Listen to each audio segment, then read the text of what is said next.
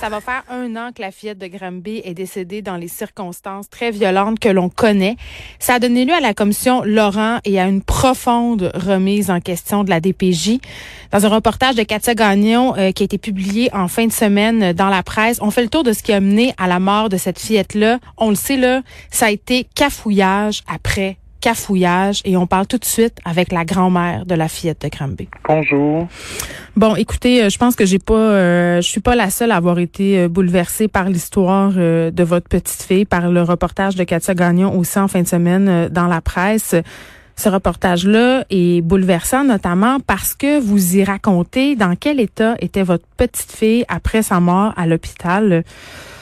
Elle était dans quel état quand vous l'avez pris dans vos bras?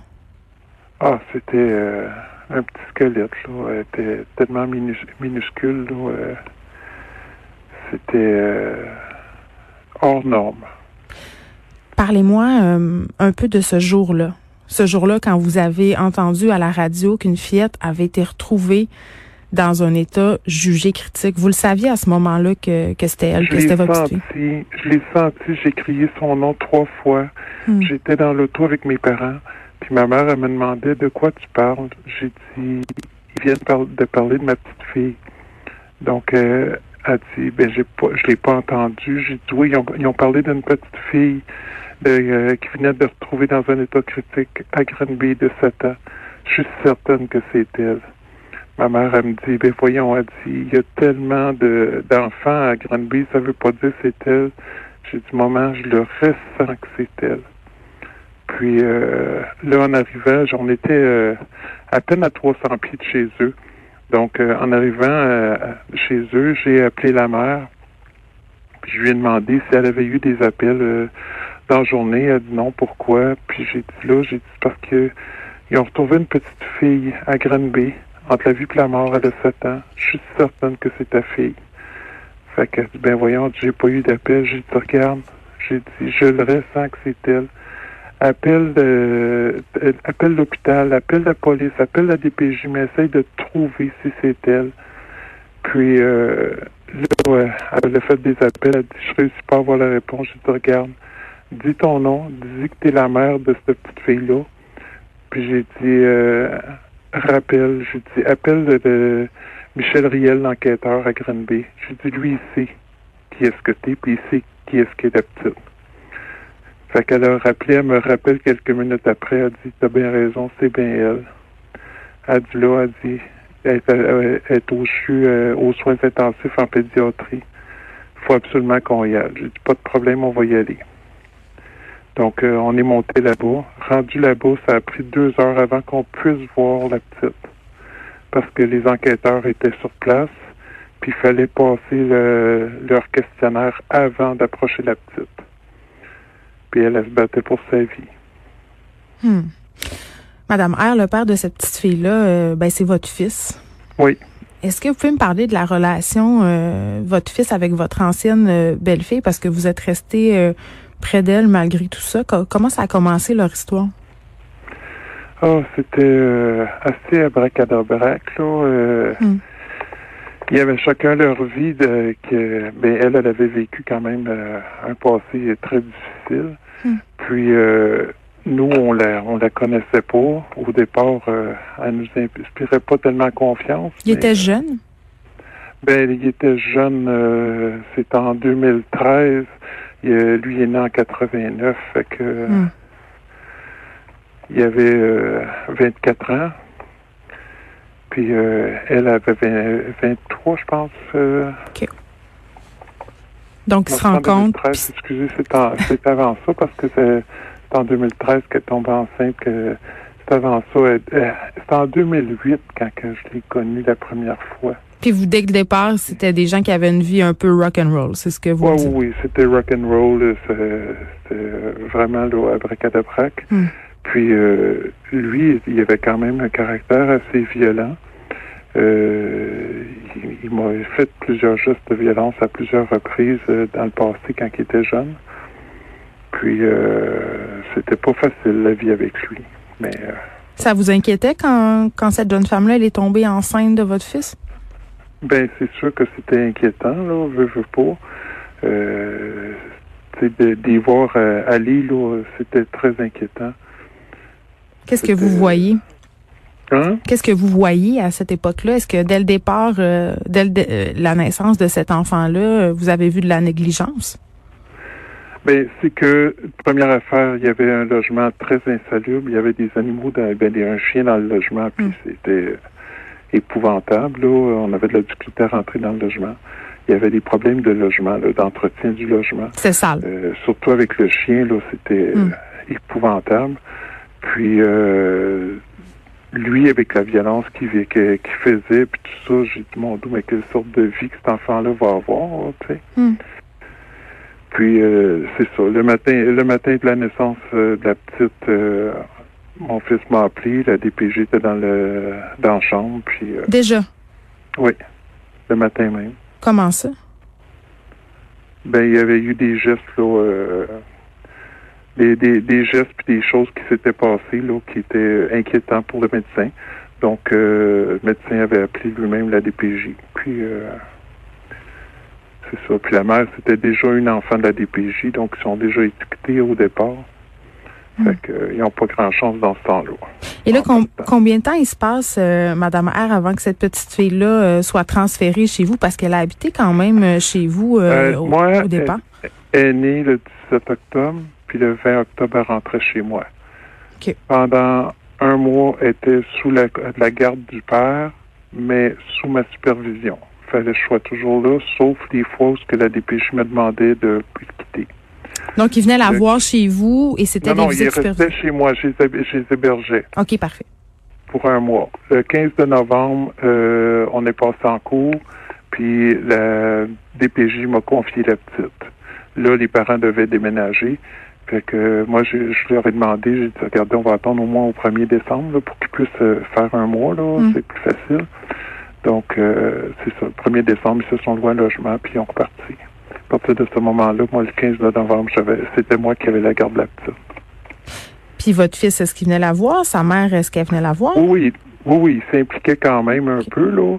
Mais euh, quand il restait chez nous, ouais, un peu, il, venait, il venait quand même assez souvent, là, euh, selon les dates que la DPJ donnait, puis hmm. tout ça. Puis, euh, c'est ça, c'était c'était à la volonté de la, de la DPJ, là, comme on dit, là.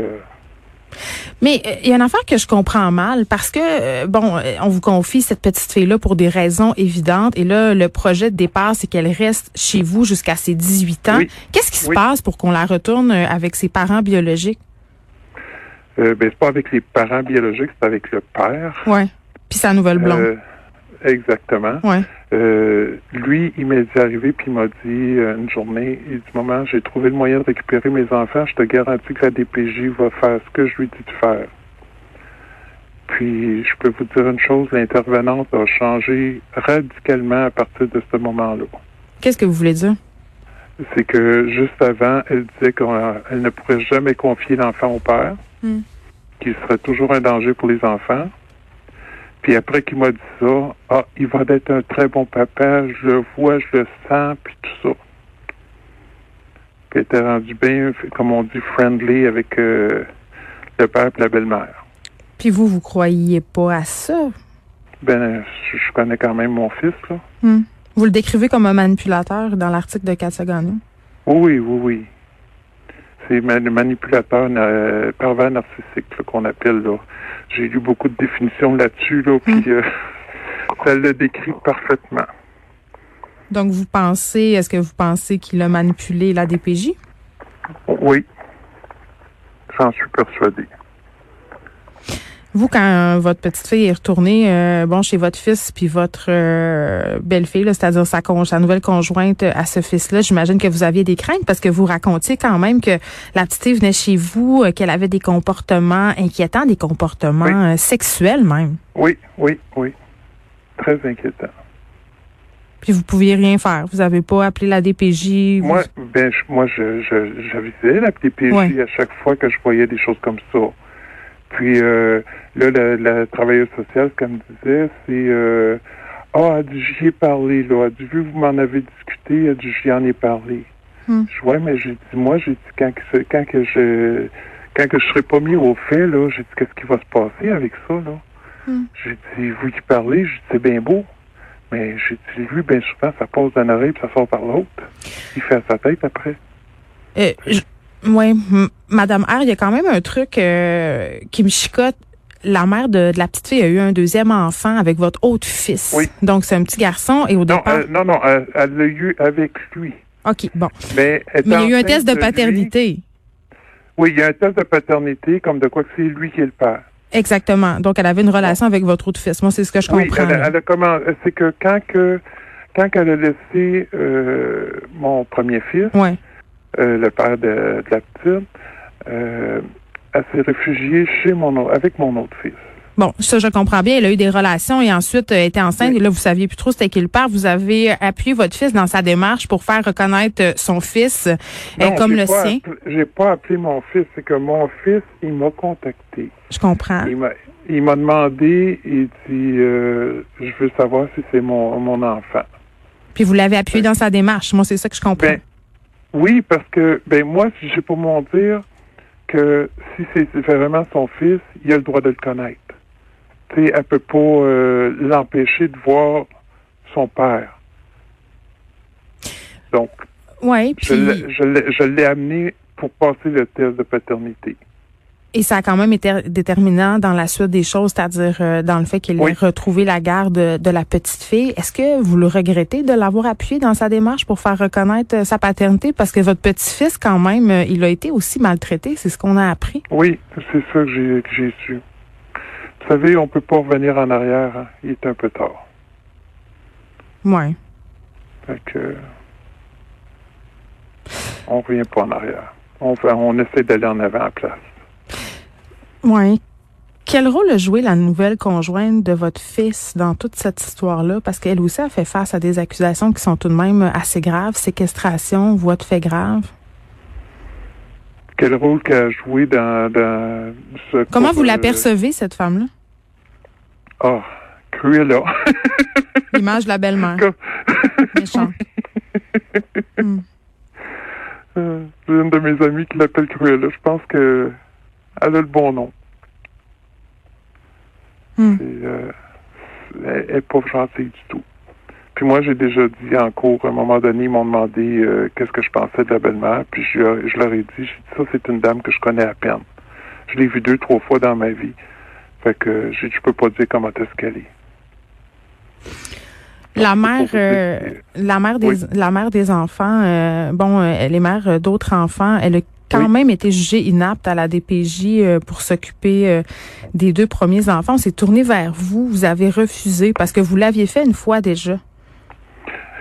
J'avais refusé pour euh, le deuxième parce Hmm. que mon mari disait, regarde, il disait, va en avoir combien? 7, 8, 10? Il dit, on pourra pas toutes les prendre. C'est impossible. Puis ces autres enfants, ils s'en occupent bien maintenant? Mais oui, ils sont, c'est, ben, c'est mon autre fils qui les a, puis euh, la mère. Puis oui, ils s'en occupent très bien. Mais ils sont en garde partagée, là. Mais euh, ils sont, ils- des petites, ils vont super bien. Ils sont très heureuses, très bien développées. Puis euh, c'est trois enfants en bas âge, là. Fait que. Puis voyant ça, pourquoi la DPJ euh, n'a pas redonné ses droits à la mère, selon vous, pour Je ses premiers enfants? Je sais pas. Mais la petite, quand euh, la mère, elle avait essayé, mais le père, il passait son temps à canceller des rendez-vous. Il l'empêchait de voir les enfants, puis tout ça. Hmm. C'était pas euh, comme ça. Quand que la petite est décédée, ça faisait au-dessus d'un an qu'elle pouvait pas les voir. Est-ce que ça, est-ce que, Comme je vous ai dit, il était Hmm. manipulateur. ouais, est-ce que vous en voulez à votre fils, euh, Madame R? C'est sûr que c'est moi je suis la mère, je- on lui en veut, mais d'un autre côté, à un moment donné, en tant que mère, il faut pardonner si on veut avancer. On on n'efface pas ce qui s'est passé. On lui pardonne pas le geste comme tel, mais faut avancer. Puis si on arrive et on fait juste de la rancune, euh, on n'avancera pas. faut essayer de, de voir plus pourquoi il a fait ça, pourquoi que les deux ont fait ça, qu'est-ce qui s'est passé. Est-ce que vous avez encore des contacts avec lui? Non. Ça fait longtemps. depuis 2014, là, euh, on se voyait juste en cours. Puis est-ce que vous savez s'il regrette? Est-ce que vous savez justement, comme vous venez de le dire, euh, s'il est capable de s'expliquer pourquoi ça s'est passé? Je ne sais pas. Il y a toujours il a toujours eu les bonnes excuses, comme on dit. Hmm. Euh, toujours, toujours, c'est jamais de sa faute. C'est toujours la faute des autres. C'est son caractère qui est comme ça si on regarde tout ce qui s'est passé euh, quand on lit euh, bon les parties du dossier qui sont devenues publiques, on comprend quand même que la mort de votre petite fille, euh, elle aurait pu être évitée, Madame oui. Oui. On a demandé, nous, on a fait sonner l'alarme à plusieurs reprises. J'avais écrit une lettre même pour la dernière fois en cours pour le mois de mai, comme de quoi que j'étais prête à prendre les deux pour les, les sauver, comme on dit. Parce que vous le saviez que ça allait mal virer je le sentais. Hmm. On, on, avait comme euh, on, moi et la petite, on était comme connectés, si vous voulez. Là. Je sais qu'il y en a qui croient pas ça, qui croient pas à ça. Là. Mais euh, quand elle se faisait maltraiter, on on, est, on réussissait pas à dormir, puis on savait pas pourquoi. On savait qu'il y avait quelque chose qui se passait, mais on savait pas quoi. Puis elle vous en parlait euh, pas parce que vous la voyiez pas ou la voyez avec On se parlait, mon mari puis moi. Ouais c'est quand c'est quand qu'on a vu les rapports, on le savait que c'était ça. Pensez-vous que c'était si pire que ça? Non. Parce que moi, j'ai comme exemple, j'ai toujours dit euh, que un enfant, faut que ça mange. Puis j'ai toujours dit à mes enfants, si jamais vous avez pas assez à manger, il va toujours avoir une, assiette sur la table pour vous autres. Toujours. Puis euh, je peux vous dire une chose, pour qu'elle mange pas plus que ça, euh, c'est de la méchanceté parce que eux autres sont pas maigres. Si toute la gang aurait été maigre, j'aurais pu comprendre qu'il n'y avait vraiment pas d'argent, ils n'osaient pas le demander, puis tout ça. Hmm. Mais c'était pas le cas. Il était assez gros, merci. Il avait, c'était pas la peau ses os, eux autres, point de l'eau. Beaucoup de gens ont comparé euh, l'histoire de votre petite fille à Aurore, l'enfant martyr. Oui, moi aussi. Moi, quand que, première chose, quand j'ai vu, quand la mère m'avait montré une photo de la petite avec les cheveux coupés, j'ai tout de suite pensé que c'était Aurore. Puis je lui ai dit. Je regarde, j'ai dit, elle ressemble à Aurore, l'enfant martyr. Elle dit, c'est qui ça? Je lui ai montré des photos. Elle dit, mon doux. Mais ça doit être épouvantable. Moi, j'ai trois enfants, puis je me dis, si mes enfants étaient poignés dans une situation où je sais qu'ils sont maltraités à ce point-là, il me semble que je ferais n'importe quoi. J'irais les chercher. Peu importe. Oui. Mais quand ils ont des adresses confidentielles, des numéros de téléphone confidentiels, caché par la DPJ, qu'est-ce que vous feriez? Vous saviez pas où il restait? C'est à adresse confidentielle, numéro de téléphone confidentiel, protection de la DPJ. Même la mère n'avait pas l'adresse ou le numéro de téléphone. Puis pourtant, la mère avait des droits de contact. Une fois, euh, ça faisait comme trois semaines qu'elle n'avait pas vu les, les, enfants dans le temps des fêtes. Puis euh, elle avait appelé la DPJ, la travailleuse sociale a dit Ah, je ne sais pas ce qu'ils sont, je ne sais même pas s'ils sont encore dans le pays. Mais là, la mère, elle a appelé la police pour savoir si ses enfants étaient corrects. La police l'a rappelé, elle a dit Monsieur et Madame sont bien corrects, sont chez eux, les enfants hmm. aussi. Est-ce que ça vous a traversé l'esprit de poursuivre la DPJ? Oh oui, sûrement. C'est dans, dans nos notions, c'est dans nos, nos idées. D'ailleurs, Maître Assouline est en train de préparer tout ça, là, que les, les poursuites sont prêtes?